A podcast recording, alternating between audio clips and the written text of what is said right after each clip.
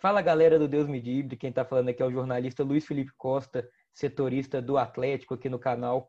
Na manhã, no fim da manhã desta quinta-feira, dia 8 de abril, eu tive a oportunidade de conversar com o ex-centravante do Atlético e do Cruzeiro também, Guilherme, uh, Guilherme Alves, né, hoje técnico do Marília, e ele falou para a gente um pouquinho sobre é, o atual momento dos clubes, falou também sobre como é disputar o, o, clássico entre Atlético e Cruzeiro, né, que teremos aí no próximo domingo.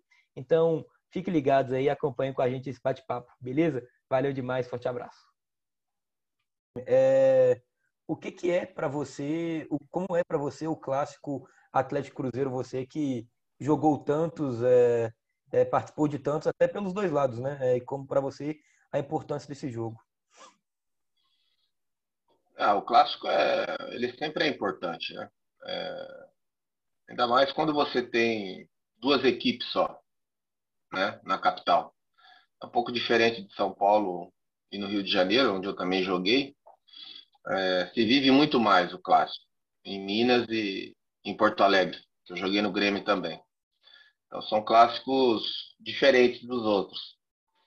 É, logicamente eu joguei mais clássicos em Minas, né? Por ter jogado muito tempo no, no Atlético e, e depois no, no, Cruzeiro. São jogos especiais, são jogos onde hoje é, a diferença técnica é a favor do Atlético, é, mas lá em 99, 2000, a diferença técnica era é, em favor ao, ao Cruzeiro e não foi determinante nos resultados. E uma coisa que que diferenciava muito também na, na minha época, no início, né, principalmente 99, 2000, eu já cheguei a pegar o centro de treinamento do Atlético, não, logicamente, não com os recursos que, que tem hoje, mas já cheguei a pegar um centro de treinamento muito bom. Em 99 2000 havia essa diferença técnica, mas também havia uma diferença estrutural. Não só estrutural, mas também financeira. Né?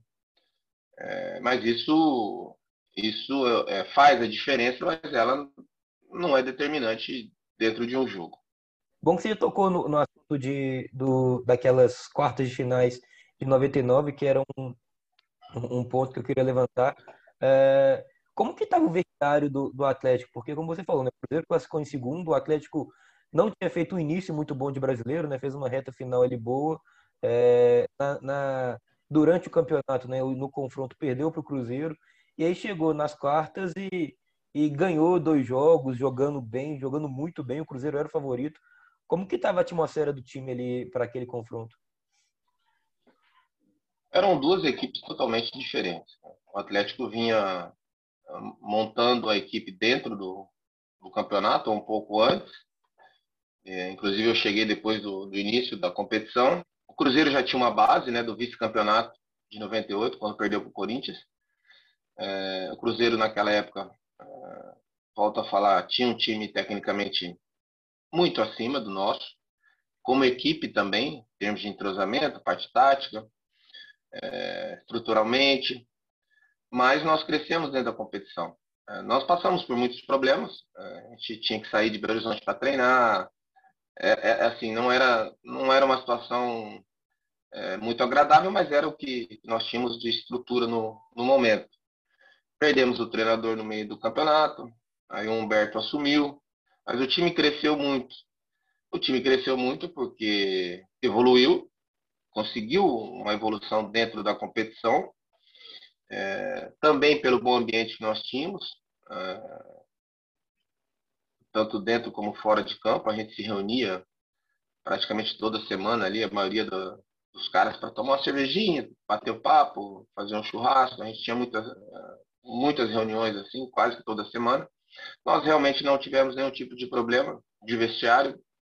Eu sei que atrapalha, você não precisa ter um, um ótimo convívio, você não precisa levar companheiro na sua casa, você não precisa ser amigo de ninguém. Mas dentro de campo você tem que estar junto, senão as coisas não acontecem. E esse tipo de problema nós não tínhamos realmente, nossa relação era, era muito boa, muito boa, de um grupo inteiro fez com que nós crescêssemos dentro da, da competição e nós chegamos realmente na reta final é, muito forte.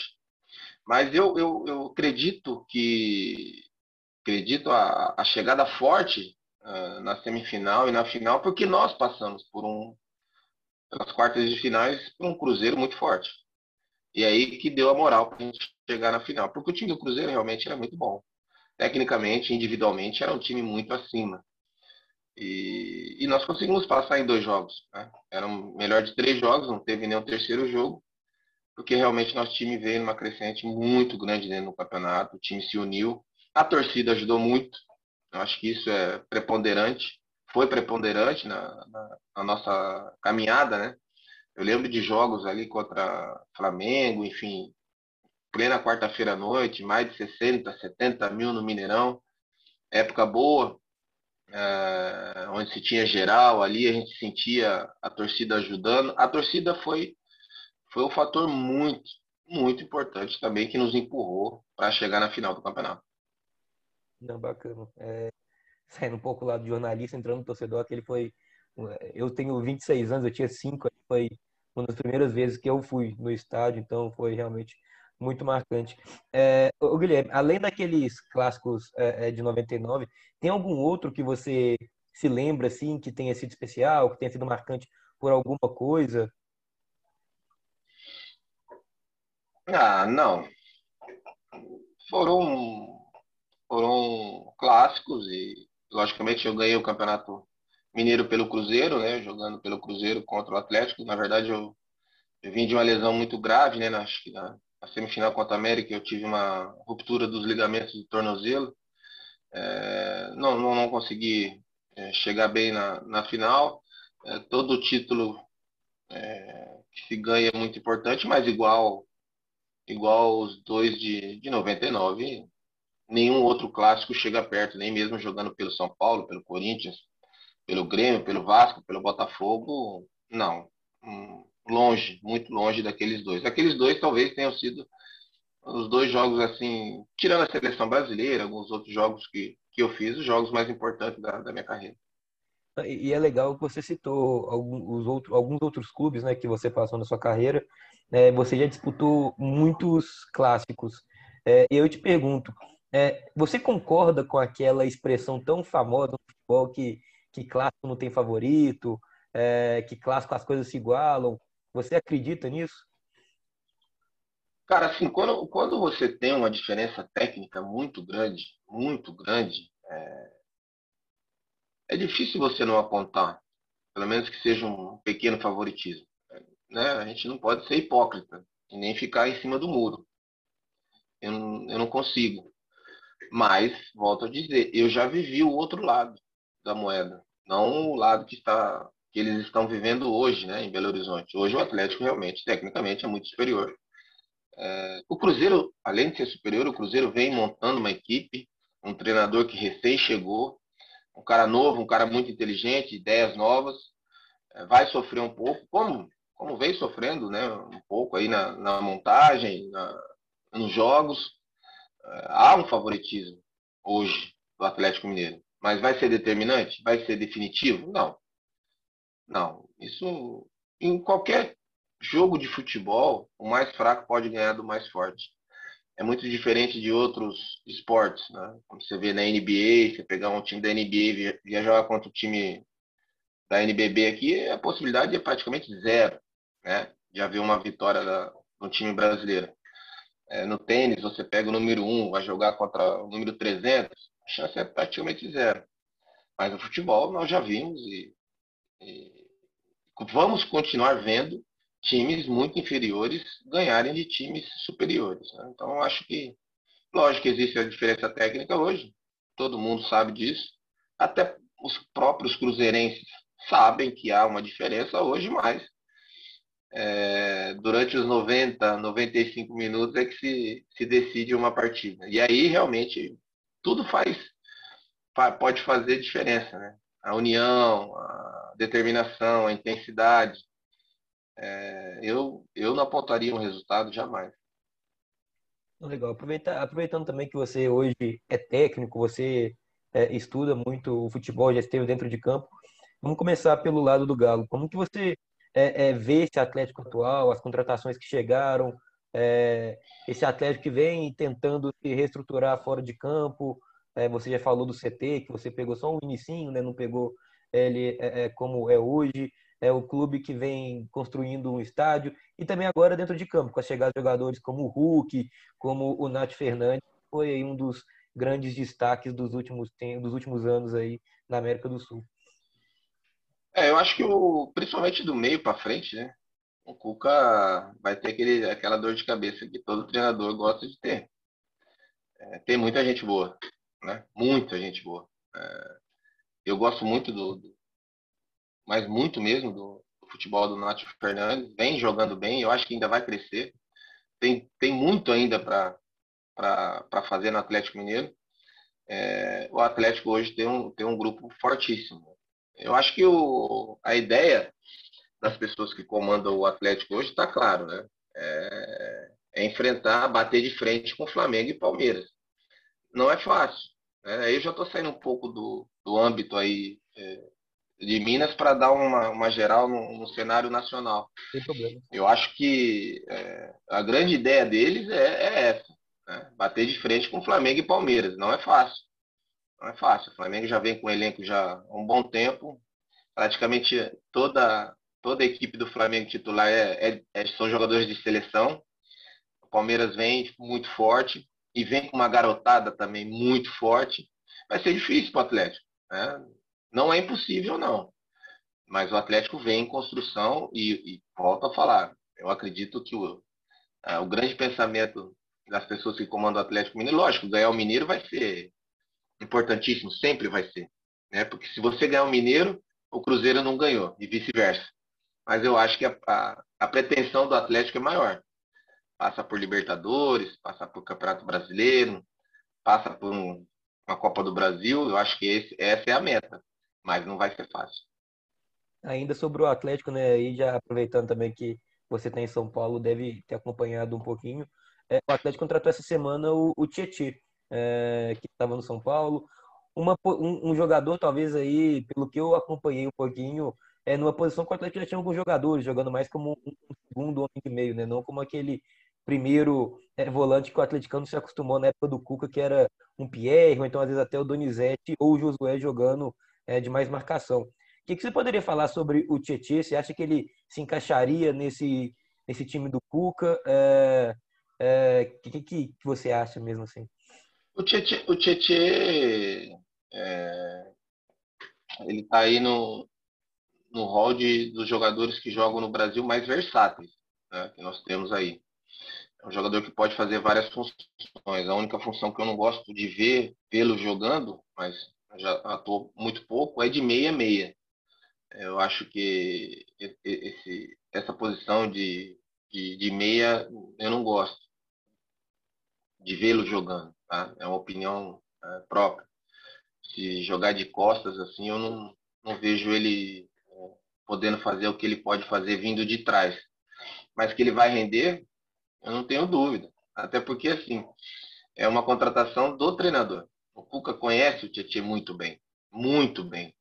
E se ele pedir o Tietchan, ele já sabe onde vai encaixar o Tietchan. Né?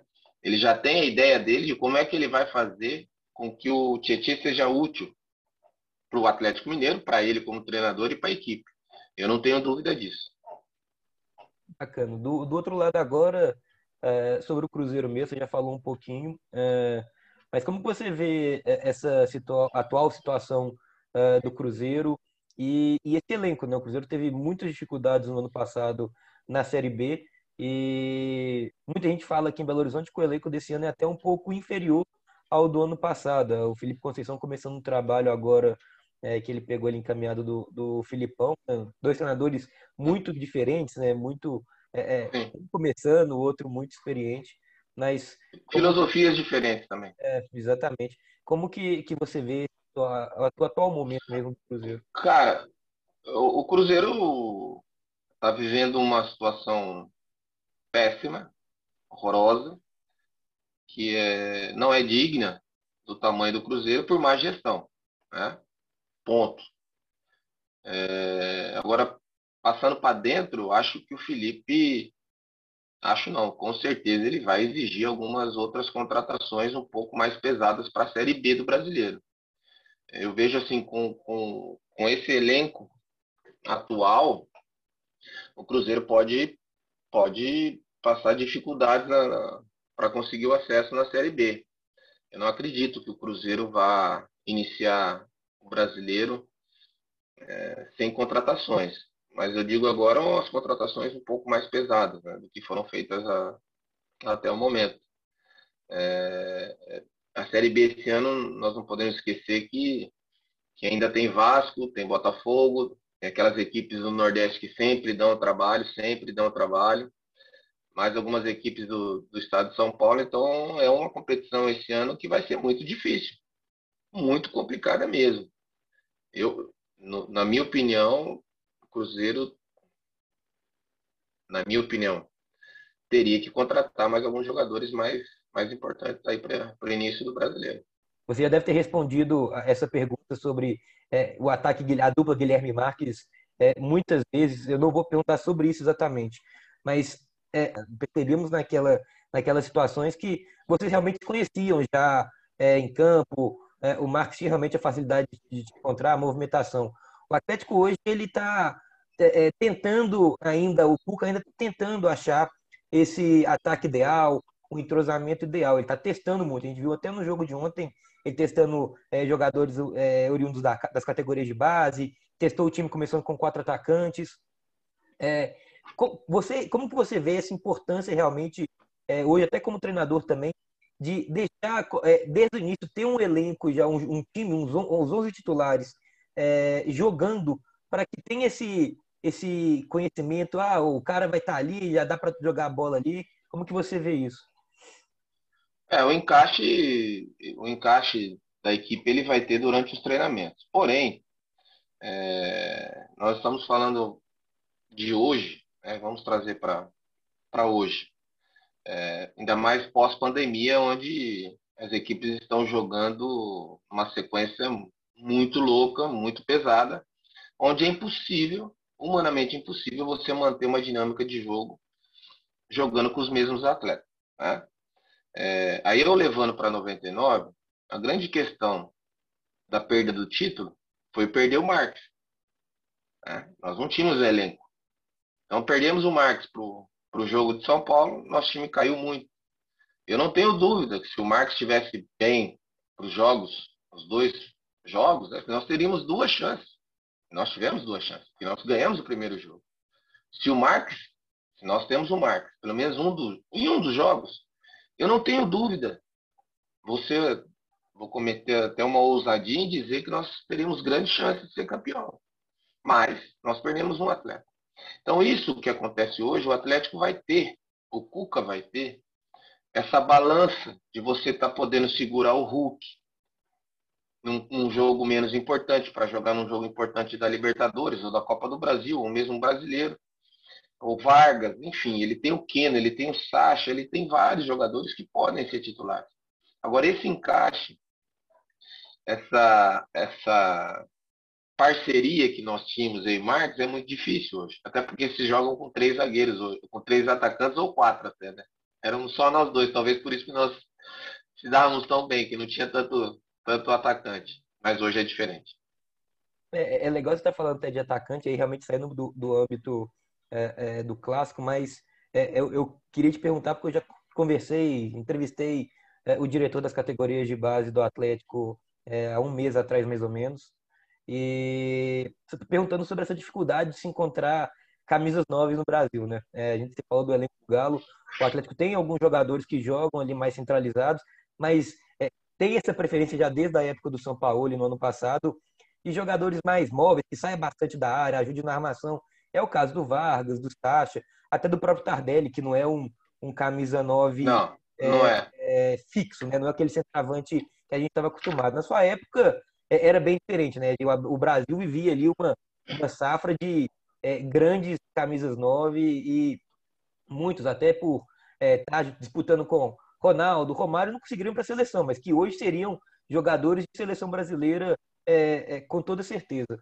Como que você vê isso, essa dificuldade de se encontrar? É a mudança do futebol? Você hoje como técnico, Você gosta de ter esse camisa nova? É legal você falar um pouquinho sobre isso também. É, ou não, você também já gosta desse cara mais de mobilidade? É, o futebol mudou muito, o futebol ficou muito mais dinâmico. É, tem alguns jogadores que são jogadores de mais movimentação que conseguem jogar como falso 9, alguns não. Alguns, se você colocar, tirar do lado e colocar ali de, de falso 9, eles não vão conseguir andar. Mas tem alguns jogadores que conseguem.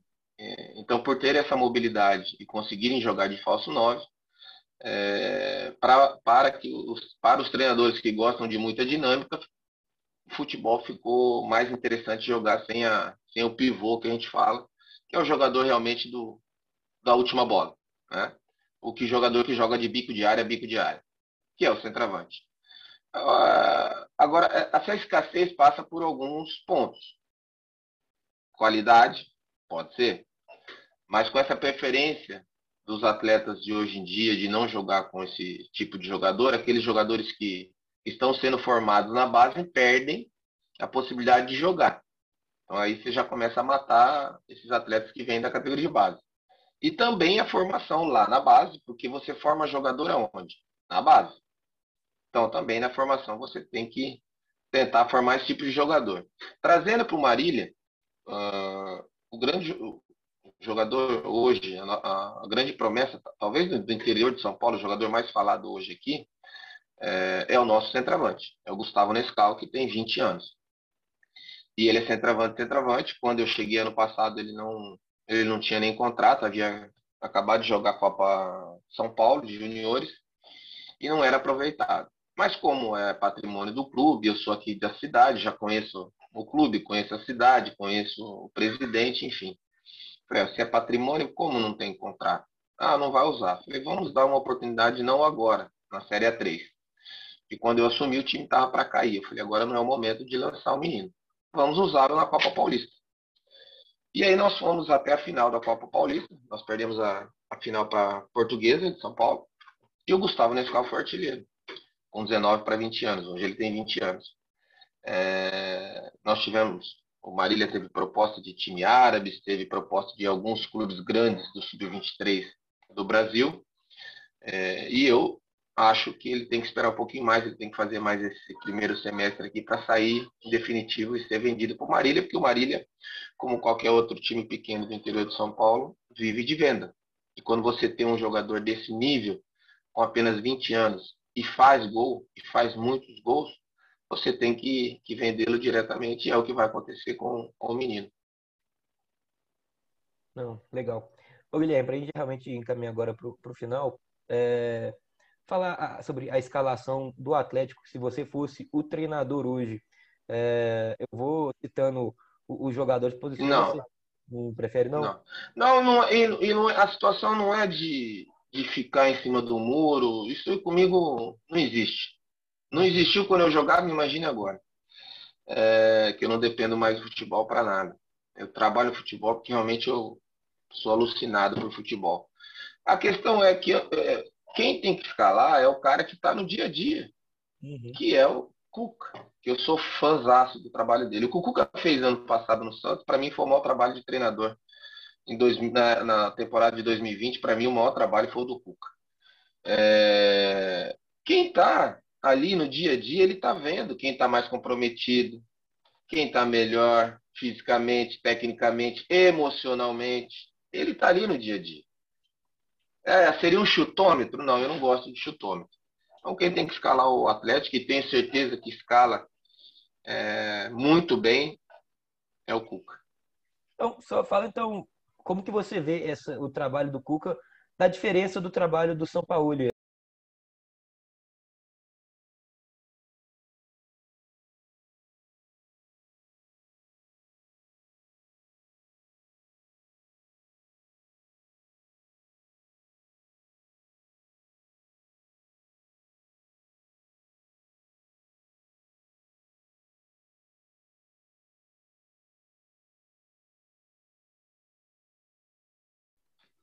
Volto a dizer, para mim, o melhor trabalho de treinador ano passado no Brasil foi o do Cuca. O que ele fez com o time do Santos, com esses meninos novos, e o Santos vai colher frutos do trabalho do Cuca. Principalmente financeiramente, que é um clube que vem passando por uma dificuldade muito grande financeira. E esses frutos, eles vão colher pelo trabalho do Cuca. É, comparar o, o, o São Paulo com o Cuca é, são diferentes, têm ideias diferentes. É, não vou dizer que, que eu não gosto das ideias do São Paulo, lógico que eu gosto. É, é um time, ele gosta que joga com intensidade, é um time que joga buscando um ataque toda hora. Mas o treinador não é só é, dentro de campo, não. Há um contexto muito grande. E a gente sabe que o contexto geral do São Paulo não é equilibrado, não é bom. O trabalho do dia a dia é bom, o trabalho dentro de campo é bom, é... joga bonito, não ganhou nada no Brasil, perdeu alguns confrontos é, onde não poderia ter perdido, perdeu, não ganhou nada no Brasil. Gosto, volto a dizer, acho interessantíssimas as ideias, mas você tem que ter o convívio também. Você tem que ter o dia a dia, você tem que ter o social. Treinador hoje não é só dentro de campo. E eu sei, como vocês sabem, que o dia a dia, o convívio com ele é praticamente impossível. Então, dentro desse contexto geral, é ruim. Eu prefiro o Cuca. Não, beleza. Guilherme, muito obrigado, meu caro. É, boa sorte para você na sequência do trabalho no Marília. É, lembro de acompanhar o Marília na Série B com o Atlético, né? Ele disputou em, em na Série B do Brasil em 2006. 2006. É, que você consiga é, colocar de novo o Marília é, nessa parte de cima dos times do, do, interior de São Paulo. Então, boa sorte no seu trabalho, viu? Falou, obrigado aí, bom final de semana, um abraço. Valeu, obrigado, bom final de semana e valeu.